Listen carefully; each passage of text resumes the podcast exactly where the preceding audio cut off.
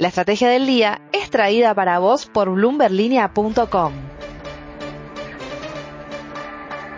Muy buenos días, estrategas. Soy Francisco Aldaya, editor de BloombergLinea.com en Argentina y hoy te voy a contar las tres noticias más importantes para que arranques tu día. Además, como todos los jueves, Mariano Espina nos trae recintos del poder. Como siempre, no te olvides de darle clic al botón para seguir a este podcast, de compartir este capítulo y de activar las notificaciones.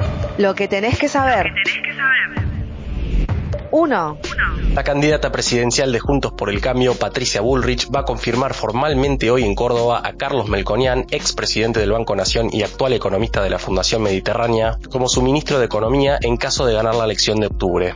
Con el bimonetarismo como su principal bandera, Melconian seguramente tome las riendas de la campaña y de las entrevistas a medios sobre cuestiones económicas. 2.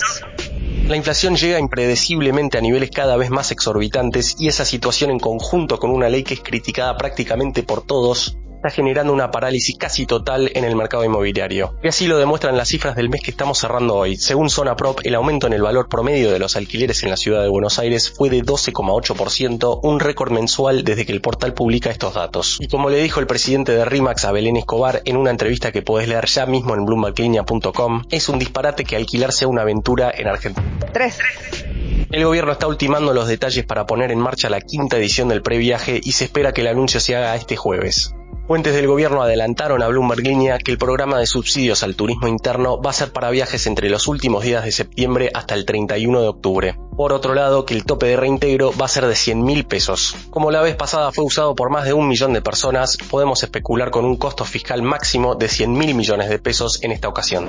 Antes de pasar a recintos del poder, veamos rápidamente cómo van a abrir los mercados hoy. El S&P Merval cayó 1,1% ayer, fue una jornada más roja que verde para las acciones argentinas en Wall Street, con bajas de hasta 5% para Superviel y subas de hasta 3% para Mercado Libre. El dólar blue cerró en 740 pesos, el MEP en 671 y el contado con liqui cerca de los 800 pesos. Recintos del poder. Y ahora Mariano Espina, contanos por favor qué está pasando en el mundo de la política argentina. La política está en modo contención. Para poder ganar en primera vuelta o acceder a un balotaje, los tres candidatos más competitivos saben que primero deben contener los votos que alcanzaron en agosto. Javier Milei comienza de a poco a definir nombres de un posible gabinete y a la vez modera su discurso de reformas. Si bien no logró llevarse un apoyo unánime de los empresarios la semana pasada, fue tomado más en serio y apoyado por algunos peces gordos del empresariado argentino. Ahora concentra su campaña en el Gran Buenos Aires, donde ve que tiene potencial para crecer. Por el lado de Patricia Bullrich, este jueves se mostrará junto a Carlos Melconian, el economista de la Fundación Mediterránea que se postula para ocupar cargos importantes en un eventual gobierno de la ex ministra de Seguridad. La Fundación quiere recuperar el peso que tuvo durante el primer gobierno de Carlos Saúl Menem con la presencia de Domingo Cavallo en el Ministerio de Economía. Durante el segundo gobierno de Menem, el protagonismo económico lo concentraron Roque Fernández y Carlos Rodríguez, hoy con Javier Milei.